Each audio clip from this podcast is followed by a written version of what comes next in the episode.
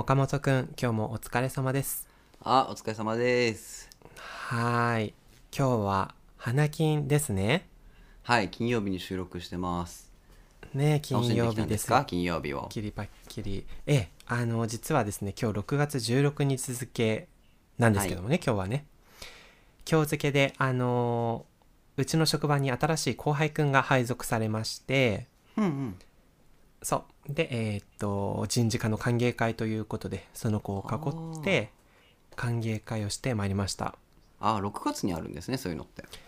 そう、4月1あれか日に入社して、2ヶ月はいはい半研修して、今日がはい配属。はいはい。いいね、研修が手厚いね、上場企業は。そうなのかね。でもあれだよ、高卒の子は1年間やるよ、研修。マジ？うん。あ、そこで差が出るんだ。へえ、あ、初めて。そうだね。い多分びっちり、あの、まあ、ものづくりする側だからさ、徹底的にいろいろこう、なんかハンダ付けとか、そういう技術を勉強1年間しているね。へえ。うん。そうそう、まあそれで、まあ飲み行ったんですけど、私はあのジンジャーエール勢なので、もうめちゃめちゃいつもと変わらず元気でして、気が合いますね。はい。うん、そうそうそう。でもね、あの、ジンジャーエールでも誰よりもこう、ぶもうはちゃけるっていうのを大切にしてるんですけども。あそうそういう感じなんだそうそうなんですよ。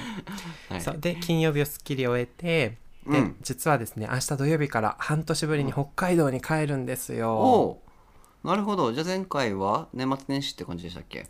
前回はね、1月入ってから出張で確か行った気がする。なるほどなるほどそれでそう6月に入って半年ぶりの帰省という感じですか？そうなんですよ。実は、はいはい。あの出張とかではないんだけどやっぱりね、うん。半年ぐらい経つとすごいすこぶる行きたくなる気持ちが湧いてきてほんでねあのーなんか知らないけど多分札幌だけじゃないけど今すごい全国的にホテルが高い気がしてあと航空券も。さすが。旅で旅の達人勝利。ねえ。Google フライトをいつも睨んでるんですけどね それでもう全然手軽に取れる感じじゃないんだけどはい。でもちょっとやっぱり抑えきれずにちょっとお財布緩めて飛び立つっていう感じで、うんうん。えー明日から4日4泊5日ぐらいでね行ってこようかなというふうに思っているんです。しっかり有給取っていくじゃないですか。あでもね1日はね在在宅っていうかリモートワーク。あなるほどなるほど。いいですねそういうフレキシブルに働けて。ねで本当リモートワークは本当神ですね。マジでありがたいなと思います、おお楽しんできてくださいよ。何するんですか？そう。で、まあ、今回は家族と過ごす時間っていうのをテーマにしていてですね。そうか。一人で帰るんでしたっけ？パートナーさんもいなく。そう。なんですよ。なるほど。うん一人で飛行機に乗って新千歳に着いて、うん。で、えっと、日曜日はですね、家族みんなで、えー北海道民大好きな遊園地、ルスツリゾートに行こうと思っててですね。伝わってねえって。誰も伝わってないから今。いやいやいやいや、もう全世界的にね、あの、有名なね。有名な、はい、ルスツリゾートに行こうと思ってあんな素晴らしい遊園地はないからね。そう。あんな山の中の大自然に、もう、いつ壊れるのかわかんないスリリングなアトラクションがいっぱいあるっていう素敵な遊園地があねるので、待機時間0分というそう素晴らしい遊園地。ね10分待ったら長いなみたいな、まあ 夢のような遊園地がありますのでそこに行って、ね、あとは、えーまた家族で別の日に旭山動物園に行って北極熊を見ようみたいな めっちゃうわ久しぶりに聞いた旭山動物園。え行きたい。ねだ道民って行かないよね案外ね。うん。小学校以来かも、楽しいよねああそこは普通に。なんか一回行ったけど記憶なくてでうんうんうん。も岡本の小学生以来とかいったらもうめちゃめちゃ変わってんじゃないのあそこもうあの時からでもあの時がさなんか全国でもすごい有名になったじゃん。ああそれぐらいの時期からなのかな。アイデアがすごい動物園が北海道旭川にあるぞみたいなさ、うんうんうん。有名だったじゃないですか。そうね。今でも健全なんでしょうかね。いやでも今でもやっぱ北海道観光の定番だと思うよ旭山動物園は。そうなんだ。うん。いいね。そうそれでちょっとね心身リフレッシュして、えー夏にむ夏に備えようと思っていますあ最高な時期じゃん。しかもこのさ梅雨時の逃げ。そう、ね。そうなの。この避暑クソ地ですね。暑くてクソじとじとしてる本州はい。抜けて、あのルスツの天気見たら20度だったからさ最高やうなと思っわー何着てもいいね。夜は寒いくらいなんじゃないですか。てそうでもそれぐらいがいいよね道民にはね。ねえ最高だわ。えーそれを楽しんできてください。ありがとうございます。またお土産話をね持ってきたいなはいと思っております、よろしくお願いしますはい。よし。じゃあちょっとオープニングの前に今はい。日僕の方から触れておきたいことがありまして、はい。前回の放送を聞いてくださいましたか？皆さん私たちですね。あの仕事談義、ダイバーシティインクルージョンとはという配信をしました。はい。すごく勝利君からねあの議題定義していただいて1時間を超えるす、なんか僕個人的にはすごい好きな話ができたんですけどね。結構真面目なひもラジらしい回になっております。はいでそこでこうダイバーシティの話なので、まあ、会社における女性の話だとか、うん。障害者雇用ってどうやって考えたらいいんだろうみたいな、まあ、はいなかなかねちょっと答えの出にくい話をしたんですよ。うん。でするとですねやっぱりみんなヒモラーだなっていう ね。素晴らしいあの超長文のですね思いのこもったお手紙を2通いただいたんですよ。ええね。えまずはこれ本当にいただいたお二人ありがとうございました。ありがとうございました。あ私もうはい取り上げられてると思ってたくれたら嬉しいですね。ねそうですね。ただ、たただですね、はい。あのーヒモラーの気持ちが溢れに溢れですね、ええ。もうたかが外れたのか、はい。もう読み切れないほどの長文をいただきましえて。え、もうこれは論文ってやつですねこれはもう、ね。はい、論文ですね。大学のレポートかっていうね私たちは教授かっていう話だったんですけど、はい。あのーちょっと本文は読むことができません。すいません、はただあの、はい。私たちも何度も目を通しましたしちょっとはい。ヒモラーネームの紹介とちょっとした内容をええあの触れさせていただいてその感想だけもうダイレクトにお手紙をいただいたあなたにお伝えしようと思います。やったで5つ目はヒモラーネーム陽太郎さんからいただきました。ありがとうごーざいました、はい、ありがとうございます。陽太郎さんはですねあの自身で飲食店の経営をしている責任者ということで、はい。えー、と自身がその雇用をする立場にある方なんですね、人生の大先輩でございます、うんでそういった立場から、まあ、コロナとかの危機も超えたりだとかして経営にいろいろと考えていると、うんうん。でその時にこう雇用する時の女性の問題だったりだとか過去の経験で障害者の方と一緒に働くっていう経験もお持ちだったみたいで、まあ、うんうん。僕たちが話した内容と、まあ、賛否あるような意見と、まあ、アドバイスみたいなことをいただきました。本当にありがとうございました、ありがとうございます。で2通目はですねヒモラーネームポリポリさんからいただきました、うん。でポリポリさんはですね19歳の女子大生。で多分のんけと書いております、本当はあのはい。女子大生の方にヒモラジ聞いていただいているのこと自体がすごく嬉しいです。ありがとうございます、はい。でポリポリさんはですね現役大学生ということでうん。こう、なんだろうなあの心から素直に出てくる言葉っていうのを書いてくださいました、はい。あの言葉一つ一つがですねあの僕の心にも突き刺さる部分たくさんありましていろいろ考えさせられました、うん。うん、で社会に出る前なので自分はまだわからないところあるかもしれませんがという謙虚なところも見せてくださってはいるんですけどもこうやってこう大学の時からいろいろ考えてうん。こんなまあ話しにくいダイバーシティインクルージョンについてこんなに思考を深められていることってすごいなというふうにあの素直に感心させられましたしはい自分も反省するところがあったので、うんうん。本当にこういう長いお手紙をいただけたの本当嬉しいです。あのお二人ともありがとうございました。ありがとうございということでちょっと僕の方から長くなってしまったんですけどやっぱりはい。今回のこの議題のメインは勝利君なので勝利君から感想をいただいてもよろしいですか？ああ振っていただいてありがとうございます、はい。では、えーまず1通目の、えー、と陽太郎さん改めてありがとうございました。はい。えっ、とね陽太郎さんのところに思うことはえっ、とまあまず一つはそうですねあのーこの文章を全体読むとまあ,、うん。あの結構雇ってる方で女性の方も多くいらっしゃるみたいで、やっぱりその子供がいたりするとねあのうん。急に休まなきゃいけない子供が熱出したみたいなこともあると思うんだけど、やっぱりシフトを組んでるとそういう人が一人発生した時の補填ってすごい大変だと思うし、うん。やっぱり急で見つからなかったら自分が出なきゃってこともあると思うんですね。はいはいでもそういう状況でも陽太郎さんはそれはあえて心よく受け入れてると。あの大丈夫ですよ。行ってきてくださいっていうふうに声をかけてると。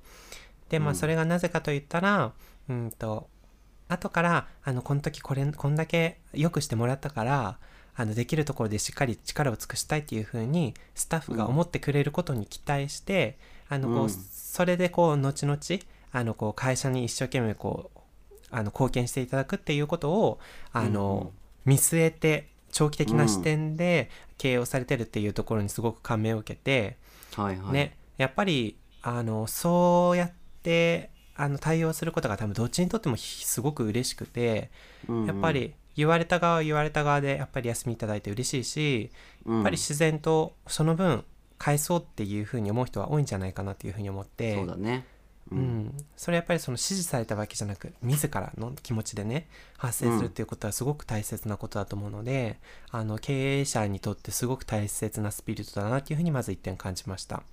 ね。うん、であと一個思ったのがはい。なんかちょっとベクトル変わるかもしれないんですけどはい。実は僕が今勤めてる、まあ、会社製造業なんですけどはいはい。あの僕がその担当している製作所っていうのは、うん。あのなんていう世の中を自動化する機械を作るみたいなこう製造をしていてまあ、分かりやすく言えばそのロボットみたいなのを作って、はい。あのこの人手不足の世の中でどんどんそういったそのロボットみたいなのを導入していって、うん。人は雇わずにこう精進化で、えー製造とかサービスを進めていきましょうっていうためのものづくりをしてるんですよ。うんうんうん。はいはい。ねやっぱり陽太郎さんも書いてもらっている通りどこの現場業種問わず人手不足だと思うし、そうですよね。うん、あとやっぱり人間だから急な休みとかが発生したりっていうことがあると思うんだけどうん。あのやっぱりねあ多分そういう背景があるからうちの今のそこの業種ってもう年々右肩上がりでもう本当にあのもう作りきれないぐらいもう納期が何ヶ月待ちみたいなあそうなんだ。やっぱりそんなリアルに需要があるんですね。もうんもううすでに。あのその業界自体がもう今後もすごい明るいって言われててうちの会社だけじゃなくて同業他社もすごく潤ってるみたいなんですよ。へえ。うんうん、そう。っていうのがあるので、まあ、なんかこういうのを目にするとやっぱりそういう自動化進めることって大事だなって思うし、うんうん。うん。まあ、ある意味そのなんだろうな飲食を提供したりとかあとはそのホテルスタッフみたいなのもそうだと思うけど、うんうん。そうやってあの人にこう対応することで、まあ、ホスピタリティを出すみたいなのってすごくその店の特徴にもあるし非常に重要なことだと思うけど、うん。あのまあ片やあのこう定型業務っていうふうに捉えたらその、うん。定型化してロボットなり何なり人の手を離して運用させることもできると思うからはい。そういったところをこうしっかり進めていってうん、まあ、効率的なこう経営をするというか、まあ、それで安定したサービスも提供できるだろうし、まあ、あのやっぱり世の中っていうのはそういうふうに流れていってるんだなっていうことをちょっとね再認識したっていうそんな気持ちもああ抱きました。まあちょっと違うベクトルだけれども陽太郎さんうんのお手紙からそんなことも思いを馳せたんですねあなたは。そうなんですよ。だから陽太郎さんにはぜひ、ほら最近あのなんかガストとかでなんか猫型ロボットみたいなのが動き回って てます？あれね。あれはちょっと僕はよく分かってないですけどね。本当に助かってんのかどうか。あー確かにね。なんかもうもはや猫を助けてるみたいな気もね。そうそう。たまになんかつっかえてなんかいなんかね右往左往してる時あるけどね。そう。ど どこだっけみたいな。もうリアルにね もう泣いちゃいそうみたいなことがありますけど。まあまあまああの黎明期だからこれからね、うんうん。あの進んでいくのでねあまあやっぱりそうやそういう配膳なりまあ清掃なりとか、うん。まあそういうところをねあのうちの会社も頑張って進めてあのこう売り上げだけじゃなくて世の中に貢献できたらいいななんてことを思っちゃったりしましたね。なるほ。どね。わかりました。はいということでですね。はい改めて陽太郎さんありがとうございました。そして？でえっともう一個ちょっとコメントをしたいんですけども、えー改めてはいポリポリさんねコメントありがとうございました。えっ、とポリポリさんのあの文を見たらなほん本当にもうポリポリさんもガチで論文書いてきてて。うん そうなんですよね。うんスマホで打ったのかパソコンで打ったのかよくわかんないけどよくこんなにたくさん書いていただいたなみたいな。ねえあの記述もないのに。そう、うんでポリポリさん今法学部に在学中の女子大生ということでうん。すごいたくさんそのダイバーシティ、まあ障害者雇用とか、まあ、障害者雇用を中心としてこの日本のあるべき姿とか企業の責務みたいなところに言及してくださっていて、はい。ね若い頃からこんな風に考えてあのいただいてるの本当にすごく素敵だなすごく立派だなというふうに思いました。はい。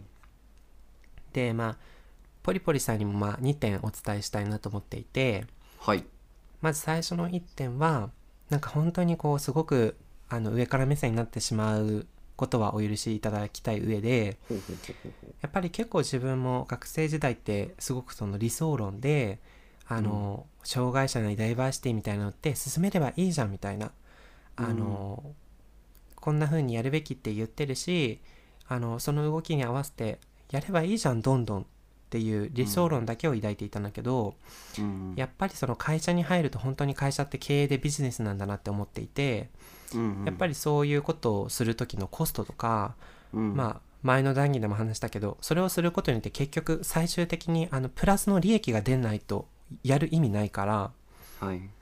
うん、あ本当にそうなのかっていうところはまず大前提で話さなきゃいけないっていうのが自分が大学生の時になかった視点だなっていうふうに思ってはいなのでその僕も結構その理想だけで会社に入って結構落ち込んだり潰れたりしたなというふうに思ったりするので、ああそうなんだ。なるほどね、うん。うんまあ、ただそういうそのまあ理想がないとそもそも話が進まないというのもあるから、うん。ぜひポリポリさんにはそういった気持ちも大切にしつつ、うん。会社に入ったら理想とも向き合って最適解を出していただけたらとてもいいんじゃないかなっていうふうに思ったのが一つです。前向きな話だねこれはそうですそうです。もう本当に素晴らしいあの考えていただいていることは本当に素晴らしいと思います。はい。であともう一個が結構その最後の方に書いてもらってるところではい。うーんやっぱりその余裕のある大企業がそういった障害者雇用みたいな、うんうん。社会福祉というか社会貢献みたいなことに力を注がなければいけないんじゃないですかっていうことを書いていて、うん。勝利もそういうこと言ってましたね最後。前回のラジオで、でま言ってましたよね。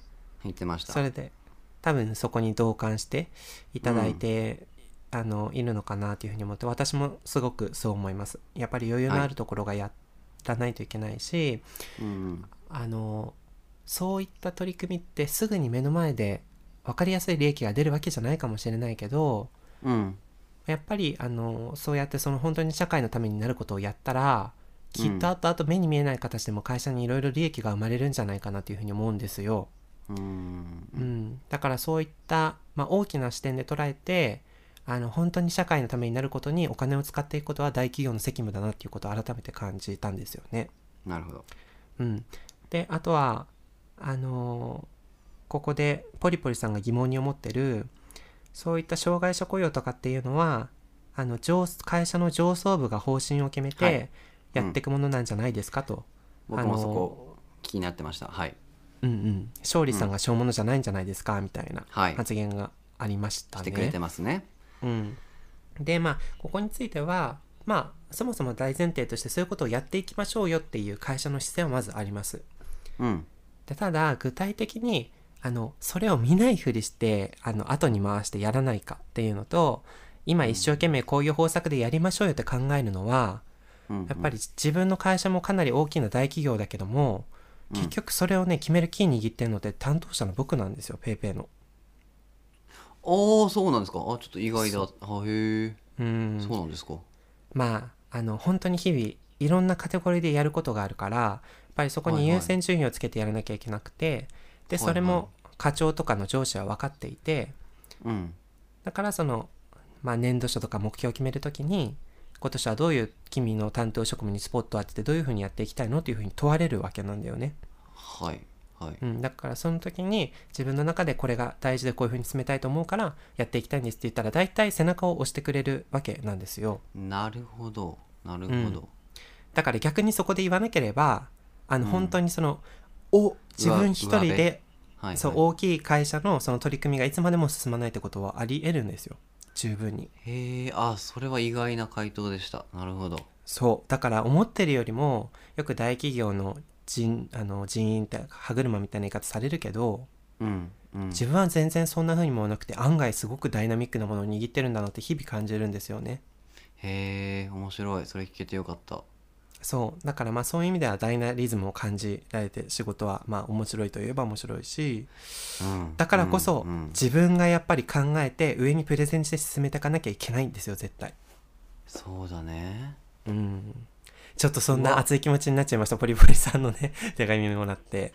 え今の話面白いね。俺が勝手にこう刺さっちゃっただけなんだけど、うん。うん、うん、まあもそもそもがさその上の方々がうん。あの間口を開いてるかひ開いてないかはすごい大きな問題ですよ。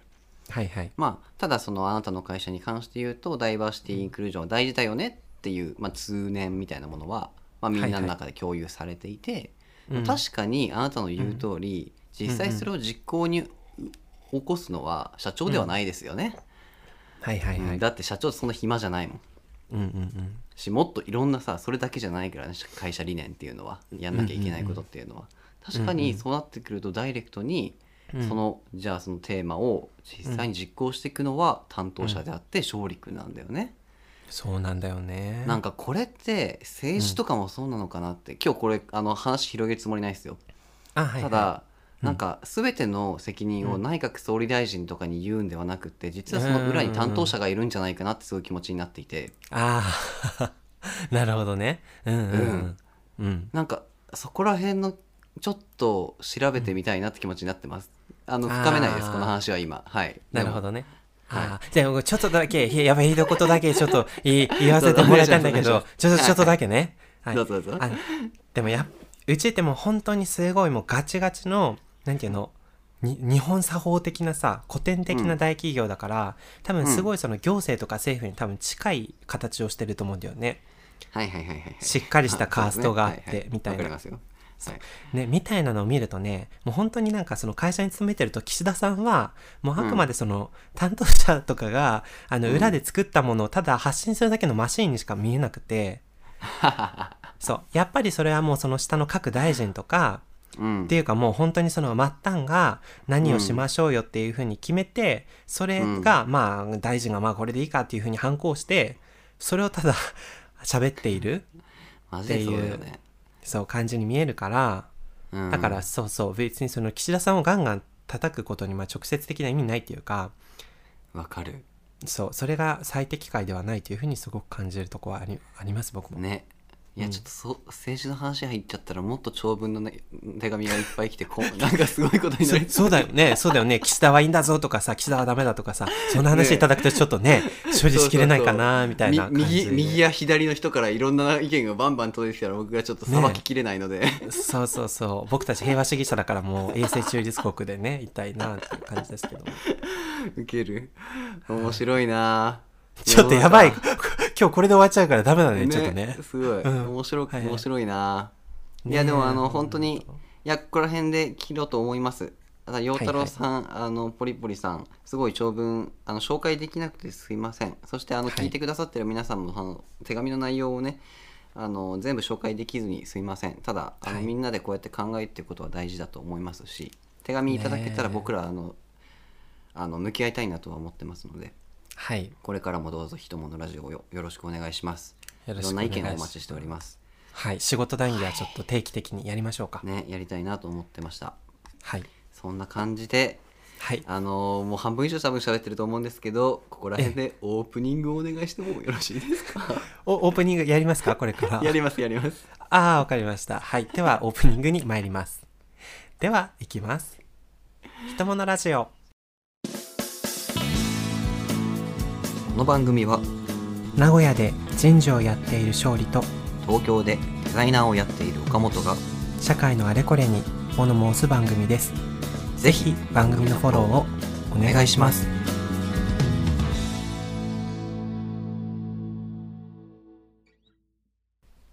はい皆さん改めまして、はい始まりましたじゃないね終わりますねって感じですけど。よ。始まりますよこっからはい。ひとものラジオ始まりますはね。はい。ぶち今日上げてきましたねは話さなきゃいけない話があるんですよ。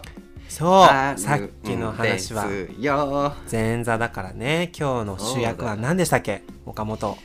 今日の話はみんな夢叶えてこキラーンです。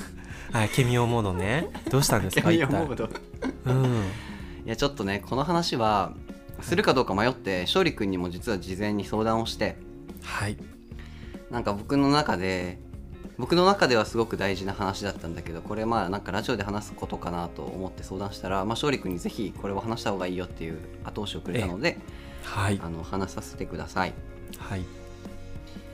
あのまあ担当直に言うにに言うとですね僕が以前から会いたい憧れていたっていう人と間接的な接点を持つことができたっていうお話なんですよ。おーなんだなんだ？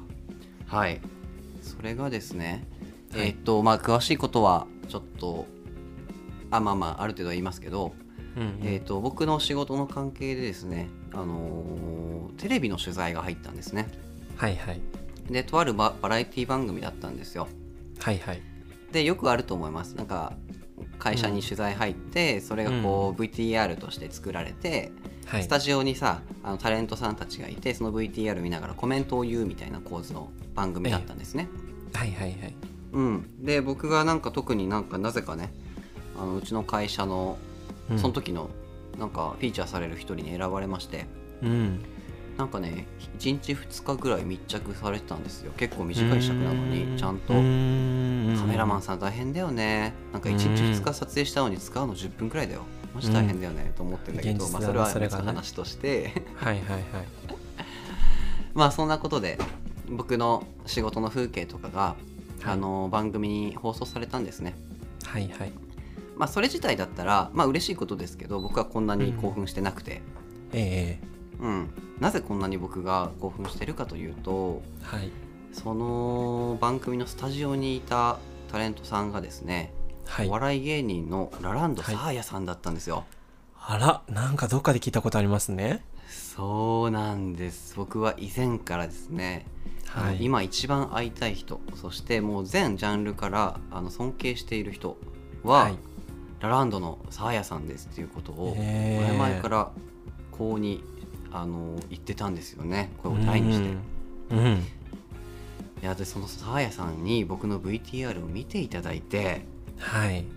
でしかもねサーヤさんが僕に対して「えかっこよくないこの人」みたいなコメントをいただいたんですよ。そうなのこれちょっとねあのもううんどうし、どうなってんだって感じですよ。私見ましたけど VTR ね。見ましたけどもうねあのなんていうの？皆さんが多分その想像するなんかカンブリア宮殿にちょいでみたいな感じじゃなくて もうしっかりこの会社に突入しますみたいなのをテーマにした番組でうん、でもうなんか知らないけど会社に突入しますってトコトコトコって突入して一番最初に出てくるの岡本なんですよ。で でなんでペイペイの岡本が最初に出てくるのって戸惑いながらわあ岡本だってびっくりして。でまあ他の方も含めながらねこうあのうん。5人ぐらいこうフィーチャーされてあうん。の焦点を当てられたんですけど、うんなんかその4年目とかなんかもっと社長みたいなあの、うん。立派な方々が出てきてるのに、うん。なんか岡本にこうしっかりカメラが当たって、うん。でなんかあのゲストのね、まあ、サーヤさんと,、うん。あともう他のゲストの方がボル塾のアンリさんでしたね。はいはい。そうボル塾のアンリさんがねあのこの、うん。もう今をときめかせる二大タレントの方がなんか、うん。何このこの男かっこよくない？みたいななんかさあ成田凌に似てるって言われてたよね それだダメなんですけどね。あの私の持ってかないでくださいって話すみません。ああのなんかひもラジパーソナリティ2人とも成田凌に似ているとそう言われるそうそうそうそう謎のそしそう。キャラそしたらかぶりが僕とお岡本が似てるっていう話になりますのでそれはね ちょっとどうなってるのかなおかしいなって話ですけど。まあ、はいはい。そんな感じで。でしかも、その VTR の最後の最後に、はいあのなんと気の利かせたアシスタントディレクターの方がねはい実はちょっと話があってこの岡本っていう男が、ラランドサーヤさんの大ファンなんですってっていうことをサーヤさんとアンリさんにぶち明けたんですよ。そうなんでですよ。そしたらサーヤさんが「あらそしたら連絡先交換しないと」って岡本君言ってましたよ。これを。そう。連絡先教えて本気でみたいな。そう。えー、もう叫びましたよ俺もう。いいねっつって。そうなんかアンリさんは私も私もみたいなこと言ってたのでもしかしたらうん。2人ともね友達になるかもしれないみたいな話があったんですよね岡本。いやありがとう。説明うまい。ありがとう。もう俺興奮し状態でどうやって説明しようかなと思ったんだけど。いやこんなことあるんですね。ねえちょっとこれはね多分岡本が思ってる以上に僕ちょっと感銘受けちゃったんですよこの件に関して。ありがとう。ありがとう、はい。ちょっとちょっとさあのリスナーと僕らの熱量にさ乖離があると思うので、そうですね。ちゃんと僕が過去の「ひとものラジオ会ではい。あの伏線張ってるんですよ。ちょっと一瞬それ聞いてもらってもよろしいでしょうか？いいと思う。はい。お聞きください。どうぞ。ひもラジでその中でもはい。最近見つけた有名人で、はい。マジでリスペクトしてるしうわこの人といつかうん。接点を持ちたいなと思った人が一人いましてはいはい、その方がうん。お笑い芸人のおう。ラランドのサーヤさん。なんか名前だけ聞いたことあるな。えラー、なんか岡本君がお笑い芸人を持ってくるのは意外ですね、いやそうなんだよね俺もねそんなお笑い芸人の人とかリスペクトしなかったんだけどやっぱサーヤさんだけはね、マジで天才だなってへ思うえんだよ。上智大出身の方なんだ。上智。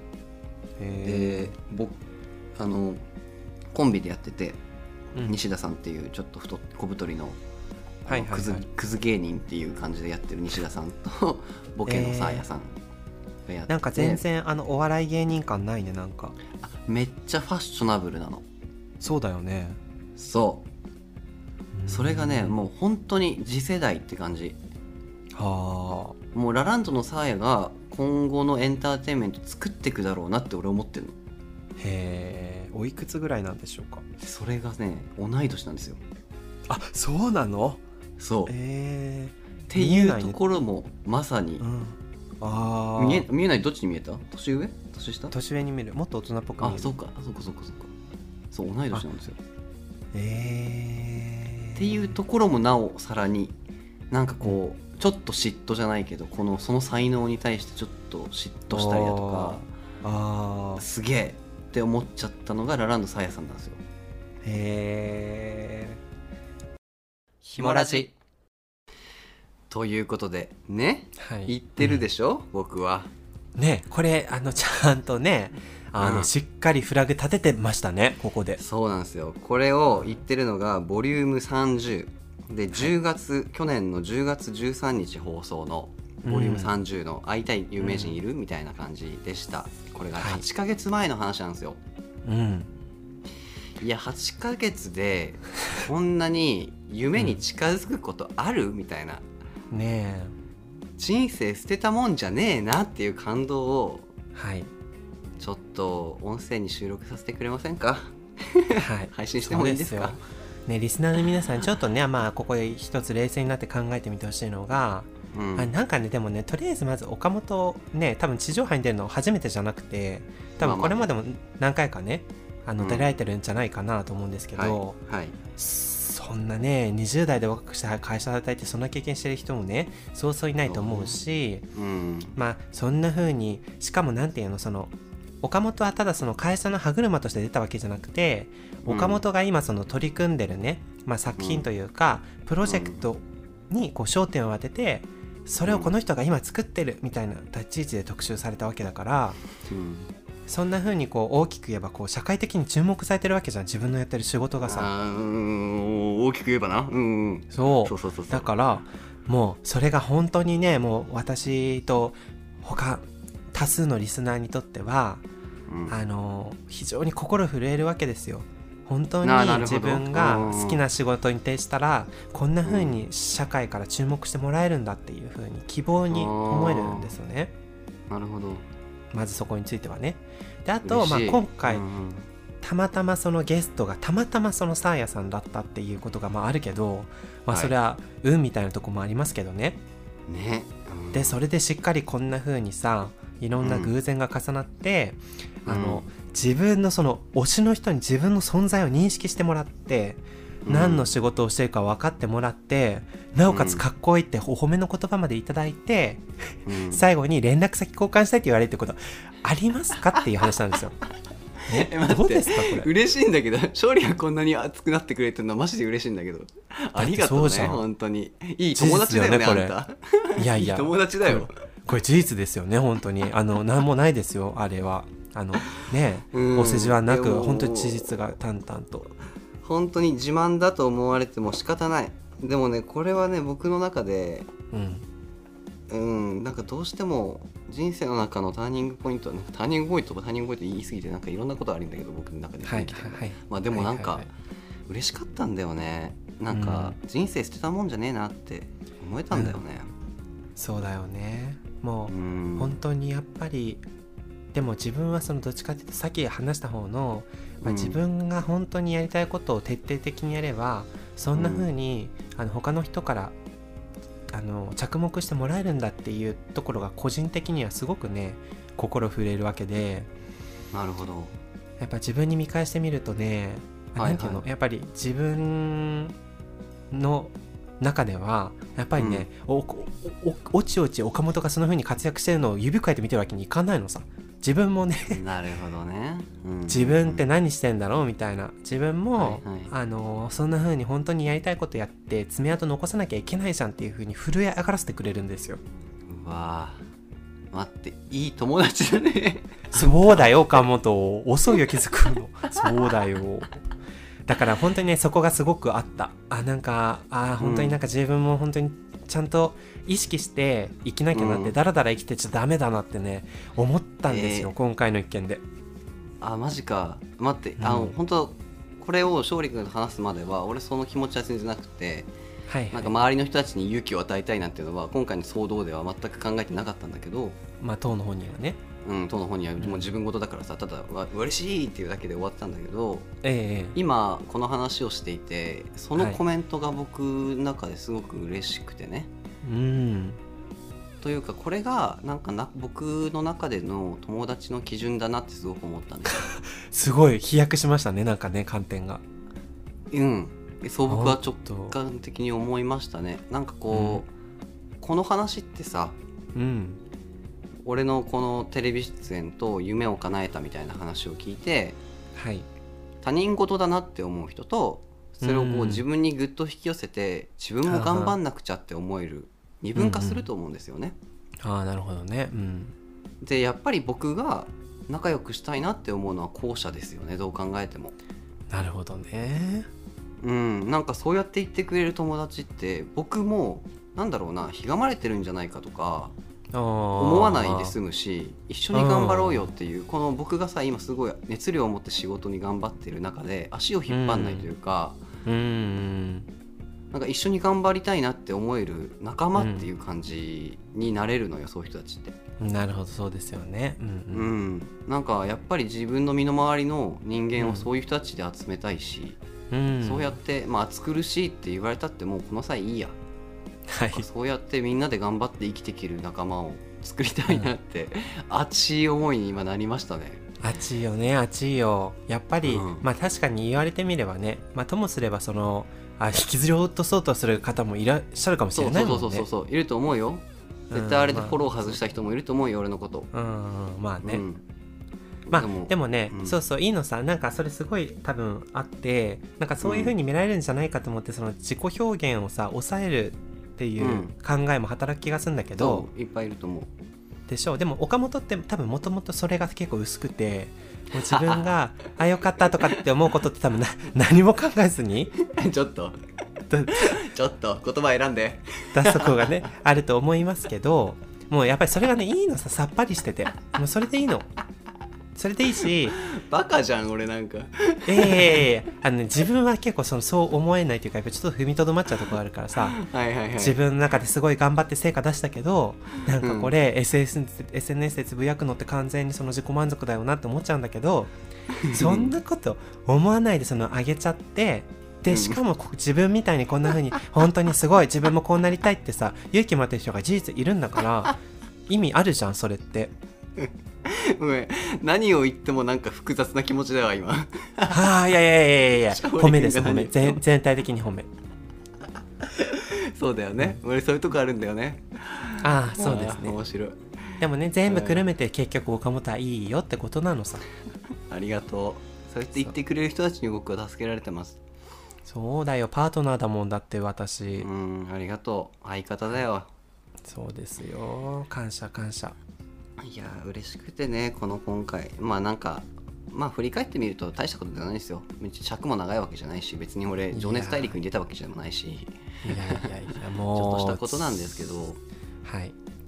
うん、でもこういうチャンスをなんか一個一個掴んでいくとさうん。明るい未来が見えるんじゃないかなっていう兆しが見えたすごく嬉しいきっかけだった、はい。なんか話だったんですよねうん。本当そうですよ。だってこういうところから着実にその名前を残していったらさ本当にその時代を代表するアーティストっていうくくりになってくんだよ、結局ねそうだよね。そうなったらもうだってあのたくさんいるうちの一人じゃなくて完全にその子として尊重されるわけですよ。はいはい。そうなったらこれはもう大したもんですよ本当に。ね僕はどうしても会社の駒になるのは性に合わなくてねやっぱりはい子になりたいっていう、ねなんか目立ちたがり屋な自分がいるんですよねどうしても。うんいいじゃないですかとってもとっても。どうにかこじらせずに叶えたいなと今は頑張ってるんですけど。うん。ねいいねだってさそれさ自分も頑張ればさめっちゃ人事で名を馳せて取材来てさ聖子ちゃんに会えるってことじゃん8ヶ月で。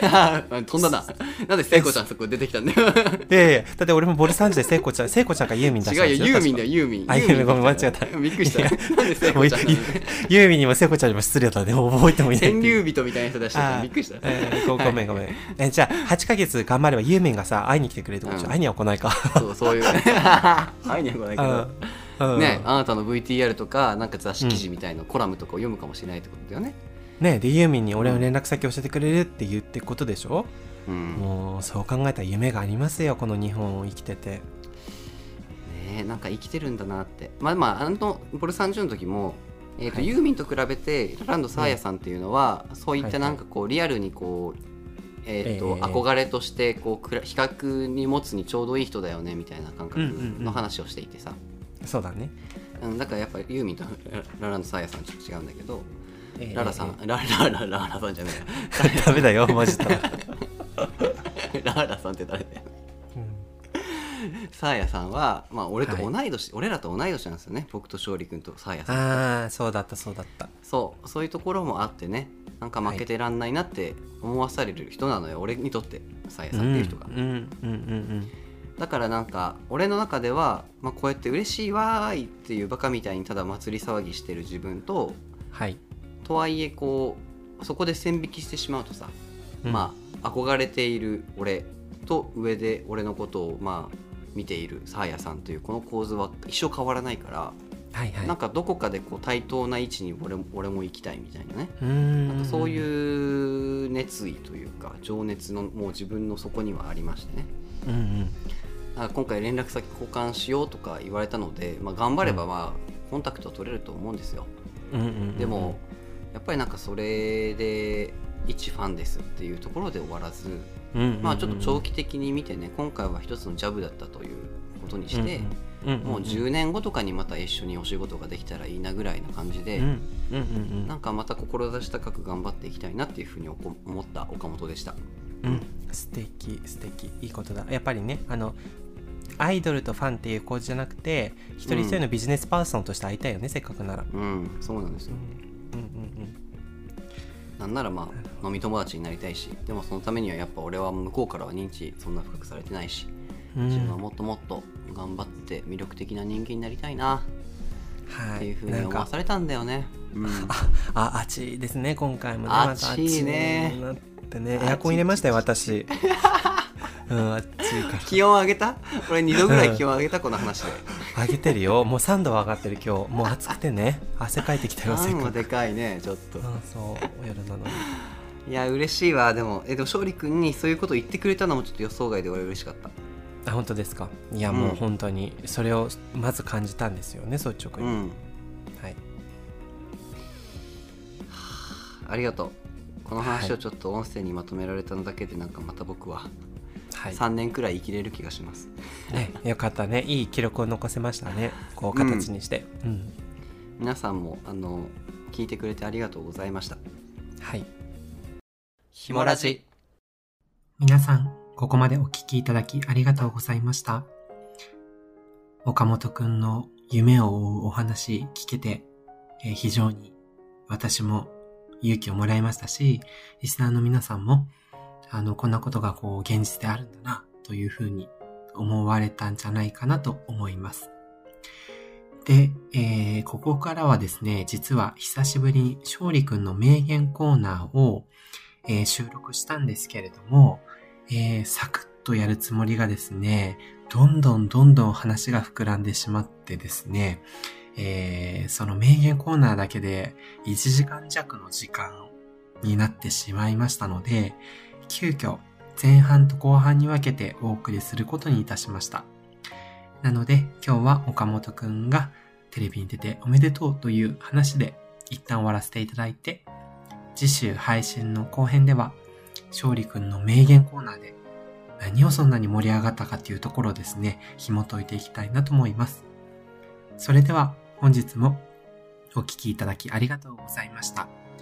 岡本不在なので代理でありますが、本日のあなたの耳のお供は、人物ラジオ人担当の勝利くんと、物担当の岡本でした。